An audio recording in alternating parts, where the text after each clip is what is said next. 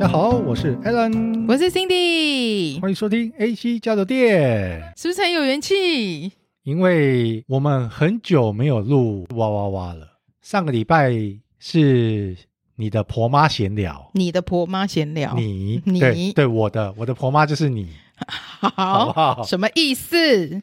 所以，我们今天这一集呢，就回到久违的 AC 哇哇哇。哎，哇哇哇！之前可以聊个闲话吗？你聊啊，有够多闲话。你每一集都有闲话，有够多闲话。但我觉得这件事情，而且，剧什么剧怎样？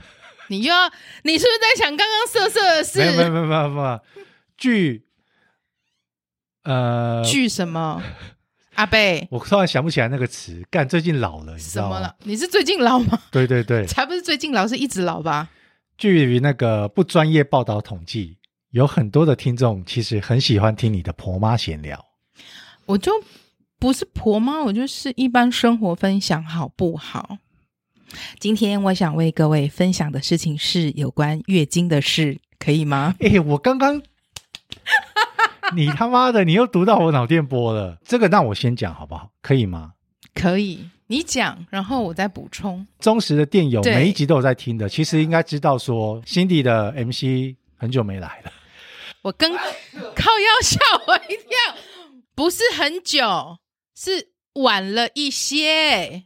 你晚了三快三周，三周哎。对了，警察喽。不让感冒啊！不是我鼻子突然好痒，请继续你月经的故事。通常啊，有对象的，不要说晚三个礼拜，晚一个礼拜的时候就要开始紧张。偏偏呢，你是目前没有我个人就是没有在紧张的。所以我那个时候我一直担心你是身体是不是出了什么问题，还是说你最近其实压力太大，只是你不好意思来找我倒垃圾。然后在上一周，我家的二宝陪我一起来录音。二宝来录音的那个时候，他 MC 刚来。第二天这个时候呢辛迪就让二宝在他录音的位置上坐了三分钟。他来的时候，我就说：“嗨，我好开心看到你哦，请坐这个位置。”他就坐在我指定他坐那个位置上。我说：“你要坐在这边坐个三到五分钟。”一开始他也没有觉得怎样，只是坐好之后我说：“嗯，好，你坐好，你可以，你可以回去你的位置了。”但大家知道为什么吧？这就跟有人要结婚的时候，不是会让滚床小男生去滚新娘床，对，一样的道理。你知道，一群姐妹就是这样子。如果说我今天刚好生理期来了，即便没有坐到椅子，可能刚好她是我好姐妹，哎，我来了，然后隔天她也来了，这个真的就是这样，很各位电友，如果你们是女性。有一些好闺蜜、好姐妹，或是在职场有一些跟你特别要好的好同事，你们这一群可能只有三四个人，共同待了一段时间之后，MC 大概都会同步，不小心会调成同一个周期，就变成在同一同一个周期，大概一一周之内，就差不多。所以你现在没有好闺蜜，我的好闺蜜就是你呀、啊，你又没月，你又没月经，我没月经、欸，对呀、啊，过两天。我就传了一个讯息，我就传了 IG 的讯息给二宝，没有，好像隔天就来，是隔天吗？你隔天你就突然，因为 我跟你讲那种那种感觉很奇怪哦。Cindy 明明跟我很好，二宝突然把手机拿给我看一个讯息，然后我拿我满头问号。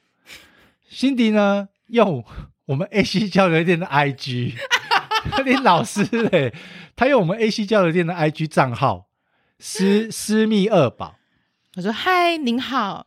请问是月经来潮的女子吗？我非常感谢您，我月经来了。这个账号是我们两个在共同使用的。我看到的时候，我整个人愣住了，你知道吗？很好笑哦，很好笑啊！而且他还跟二宝形容说：“终于来了一个淡淡的粉红色。”我那个时候在家里，我整个笑歪了。可以，请你不要这么细，不要讲出来，好不好？我就刮胡说不好意思，会不会讲太细？总之，谢谢你。没有你，你 MC 来二宝也很开心啊。女生自女生都知道，有时候女生很奇怪，MC 来了，其实大很多现在的现代女性 MC 来的时候是不舒服的。嗯，不是全身无力，要不然就是小腹那边会很痛，那有些甚至会头痛。可是 MC 不来。又会觉得很烦、很紧张，然后会就很郁闷。然后你越烦越紧张，压力越大，他越不来。他来了，然后我就很很感谢二宝，就二宝就很很像客服，就回了一句说：“欢迎下次再光临。”对，欢迎 欢迎。好，总之我觉得这件事情是一个我觉得很有趣的吸引力法则。MC 迟到啊，除了女生自己会越来越烦，然后你我们刚刚前面讲，你越烦压力越大，他越晚来。可是如果你是有男朋友的，晚了好几天甚至一个礼拜之后，男朋友也会开始烦，那会开始焦虑。但是最神的是什么？当 OK，然后真的已经。一个礼拜没有来，delay 一个礼拜了，去买了验孕棒，验完，哎，一条啊，没事啊，睡一觉起来就来，因为放轻松了，很，你不觉得很神吗？心情放轻松哦。人的身体还有那种心理层面的情绪，真的很神奇耶。像生理期这种东西是只有女生才会懂的事情，像刚才你提到女生来的时候就会有很多不同的症状，其实真的很辛苦。我个人是比较幸运，年轻的时候。没有所谓的经痛，你其实一直到现在都是，就是不会有什么经痛或是怎样，或顶多就是觉得这两三年年纪比较大，会觉得肚子有点胀胀的，然后会觉得比较，然后来之前会有点点不露，对不对？对对对，会有点无精打采。可是过去以前从来没有什么叫做经痛。曾经我记得有一次，我的朋友他坐在我对面，他说：“我感觉我那个快来了。”我觉得很好奇，通常都是他来了就是来了，没有什么感觉他要来了，所以我就反问他说：“哎，你为什么会觉得你那个来了？”他说：“就是你的卵巢或者是你的下腹部就会有那个酸酸的刺痛、胀胀的感觉，然后他的胸部也会感觉就是闷闷胀胀痛痛的。”我就问他说：“为什么他会有这样子的感觉？”他不是巨细靡遗形容给我听，他就告悠悠的告诉我一句说。我真羡慕你，你是完全没有状况的，所以代表你的其实可能生理的机能是不错的，你才不会有所谓的这一些要来的那种不舒服的感觉。我才发现说，哦，原来我我是幸运的，要不然其实这样真的身边很多人是真的痛到无法上班。像我们，哎，我这样讲最好不会透露他太多隐私啊，就是我会逼掉周遭的一些好朋友。或者是同事，他们真的是会痛到月经要来的前三天就要先吃止痛药。否则，真正来的第一天会崩溃，所以他们已经知道痛到那种程度，对，会痛到没有办法下床。通常会这太扯了吧？可是，可是真的是这样，痛到你没有办法下床，或是痛到你真的是血崩，你没有力气的话，可能其实通常是子宫里有伴随着一些你知道东西小东西生长着，生长着，比如说巧克力囊肿这种。只是想要讲说，女生这个部分真的是蛮辛苦的。不好意思，让各位。听众们，在我们节目正式开始之前，先听了我们闲聊了一段辛迪与 MC 有约的故事。是，谢谢二宝，I love you。过完年之后，应该真的有不少听众，可能真的有转职，会转职或跳槽，一定有一些原因。那我现在要分享的这个新闻，就是跟职场有关系的。在职场呢，做人比做事更重要。可是，在职场上最容易遇到的四个工作陷阱，最常遇到的就是出卖你的永远是你身边的那个人。在职场上，除了要做好自己分内的工作，也要懂得经营好人际关系。好嘞，但是人际关系真的很重要。你记不记得我们小时候是李明一吗？只要我喜欢，有什么不可以？只要是我喜欢，有什么不可以？好，好老。可是实际上。你出了社会，你在职场，不是你小时候在家里是万般宠爱的那个人。你不是小公举，你不是小公主，你也不是小王子。世界不是围绕着你打转。你出了社会，你就会发现，不是你想要怎样就可以怎样。人际关系很重要。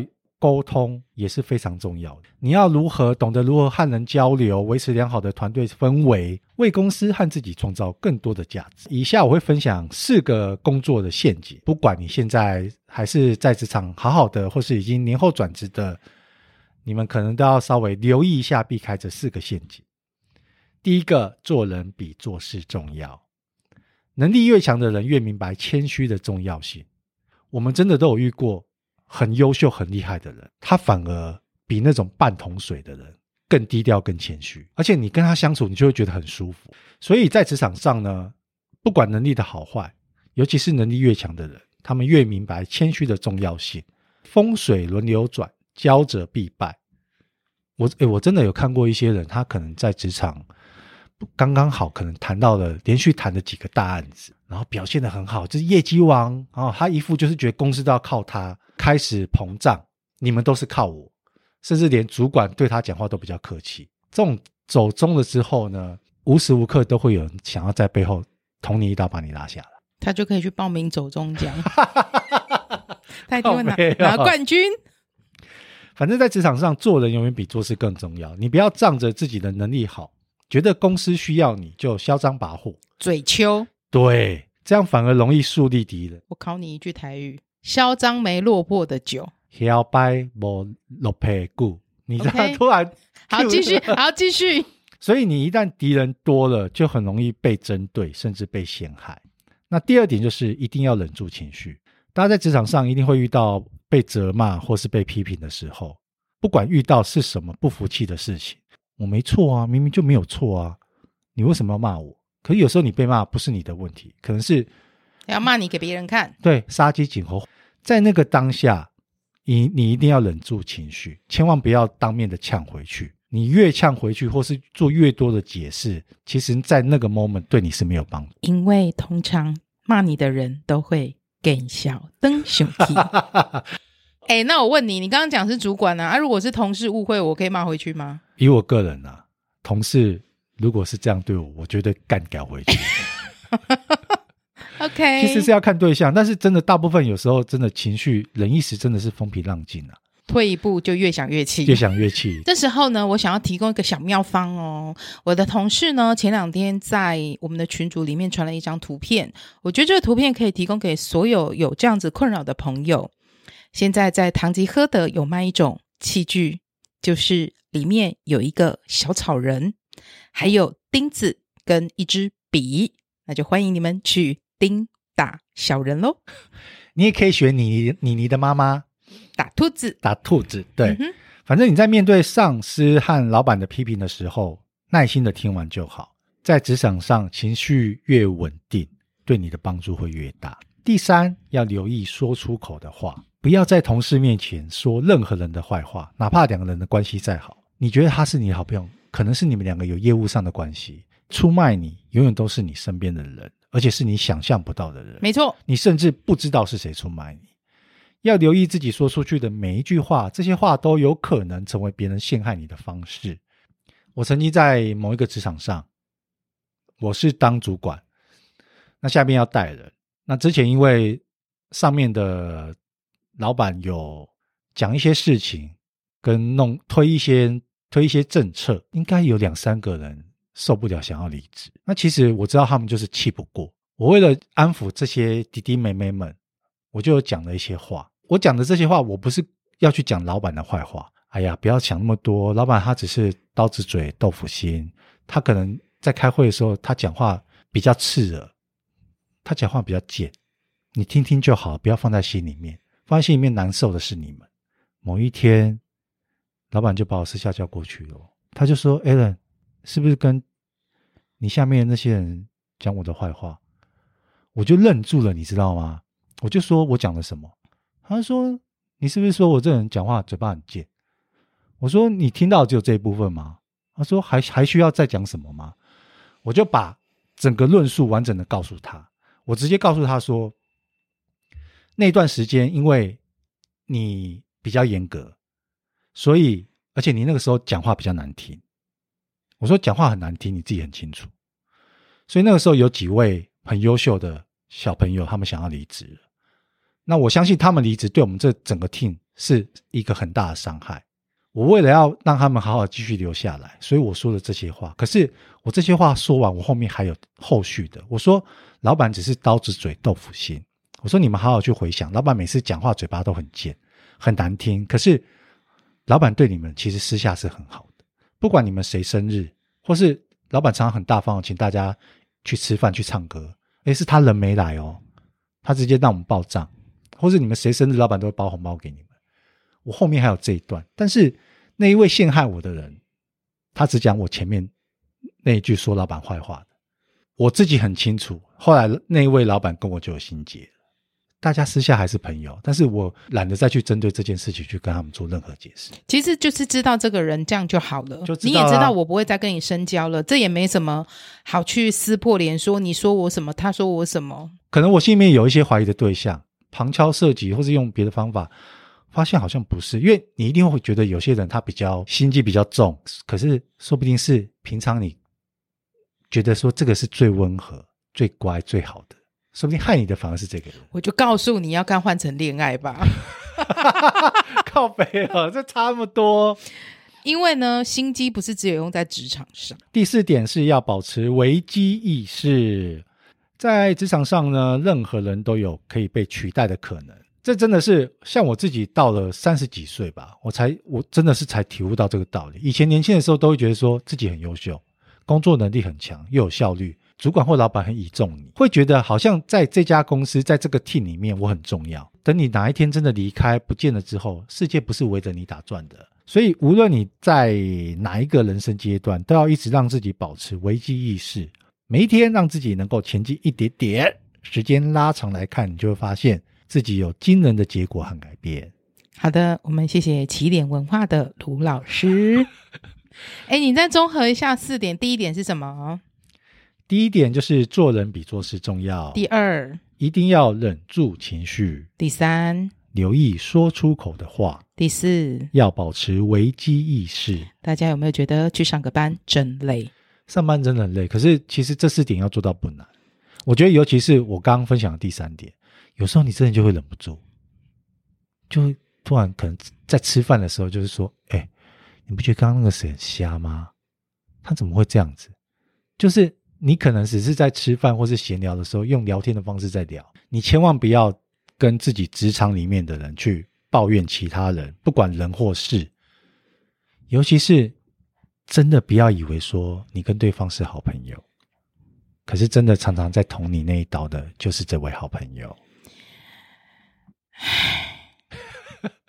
怎么啦？听完这边觉得好累，是不是？觉嗯，工作好辛苦，哦，工作很辛苦啦。可是真的，其实做到这四点真的不难啊。现在在这个四十好几的，我们非常适合分享讲这句话。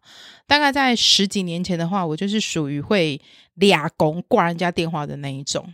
挂完电话之后，对方还打回来给你，因为他是长官嘛，打回来跟你说：“我知道你真的很不高兴，但是你这样挂人家电话非常没有礼貌。”我就说：“哦。”自己还不觉得自己有错哦，自己对啊，但年轻的时候都这样啊。我当时不会觉得自己有错，我只觉得真的是太叽歪，叽歪到我一定要挂你电话。但是你现在再回头再想想看，十几年前的自己的时候，就会觉得蠢呐啊。可是这这些过去曾经的自己，不管是好的坏的，都是我们现在现在当下的我活到现在的养分。我们非常感谢心理哇哇哇卢老师。跟我们分享的这一段心理文化，OK，下一则就交给 Cindy。好，哎，刚刚是新闻吗？刚刚这个算是新闻啊，很像，就是一种你知道心灵的洗涤。我们哇哇哇不是只只是在讲新闻，有时候也是譬如说某些议题或是话题嘛。可我觉得这样很不公平。为什么？因为我讲太久了。不是，因为你讲的就是很有深度，很有文化水准。然后我接下来要讲的东西，就会人家觉得说，哦。好婆婆妈又来了，又来了。不会啊，刚刚不是哇哦。我们我们都有自己的受众啊，很有深度吗？我们都有自己的受众。然后据不科学统计，我们的电友跟听众喜爱你的大概有百分之七十到八十，好不好？哎、欸，我刚刚我不是前两天才在跟你分享说，我听了一个节目，觉得很有感。我在听他讲话的时候，会觉得说，对你讲的很好，你讲话好有深度哦。你好有内容，我觉得你这个人好有涵养哦。然后听完之后再听 AC 交友，你想说 到底 好没深度，我怎么会？没有啦？有些人讲话或是他写的文章很有深度，很有内容，会让你看了觉得好佩服他，好羡慕他。可是其实现代人该接受的鸡汤，不管是好的鸡汤或是毒的鸡汤，大家都接受过了。那我相信会想来听 Podcast 的听众。他们其实有时候不是在，不是想听我们说教，他们是想要就是休闲放松一下，甚至就只是打发时间。不好意思，我就是比较没有深度哦，那我就来分享这一个没有深度。不会啊，生活生活当中遇到的所有的趣事 都是都是深有深度的啊。那我就来分享一下，就是一个很肤浅的新闻哦。过年期间看到这个新闻，那这个这一个一定是每一个人。Everybody 都会碰到的事情，就是包红包的事情。很多人呢，回家除了跟家人吃团圆饭之外，最大的期待可能都是领红包。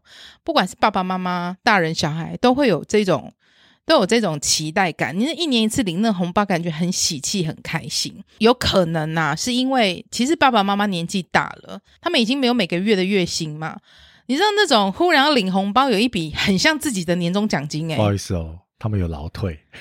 哎、欸，有一些人真的不一定有 多啦。好，所以呢，这个领红包就成了大家很期待的事情。那这个新闻是在讲说，有一个女网友，她就在网络上 po 文，她就说过年的时候，她回家包给父母一个人一包哦，一万两千八。没想到妈妈点了红包。走过去甩了他两巴掌，跟他说：“你怎么可以包的这么少给妈妈？”他觉得 很心寒，也很难过。他说：“小的时候啊，他在领红包的时候，他永远都只能留红包袋里面的一张，所有的红包不管有多少，最后他就是领到一张，而且他还会被妈妈逼着要去跟指定的长辈要红包，只要没有要到红包，或是对方包的太少，就一定会被妈妈骂。”那这件事情，其实在他很小的时候就形成一个阴影。每次过年的时候，其实他都会觉得很害怕。如果他只是一个一般的上班族，他包给父母一个人一万两千八是很多的，很多啦。那因为刚出社会的时候赚的不多，所以他曾经第一年的时候各包了两千六，就被甩过巴掌。小时候的记忆到他第一次包两千六的那个记忆。让他会觉得 每一次的过年其实都是真的很煎熬的。这个网友他是路边捡来，马桶捡来，还是说这个妈妈是他后母？他被打了之后，他很吓到嘛，吓到之后就很生气，然后就把所有自己的情绪都累积起来，所以就跟父母开始对骂，骂到邻居报警，报完警吵完架之后，他就立刻去搭车。回到自己的住处，回到租屋处的时候，脸上巴掌印都还在，很心寒呐、啊。他就决定说：“我明年开始我都不回去过年了，我就不包红包了。”还是有父母真的这么在意，说小孩子要包多少？这个时候，我很想要问一下这位妈妈，请问一下，你年轻的时候你是包多少给你父母？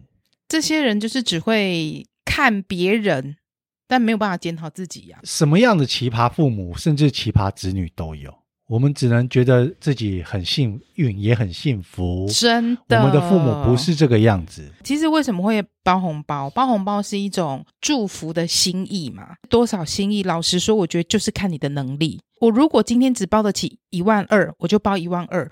我不要打肿脸充胖子，还要干嘛去借钱，或者是我自己没饭吃，然后去包个五万六万给给父母。真的记得我小时候所有的红包，我连一张都没有留下来。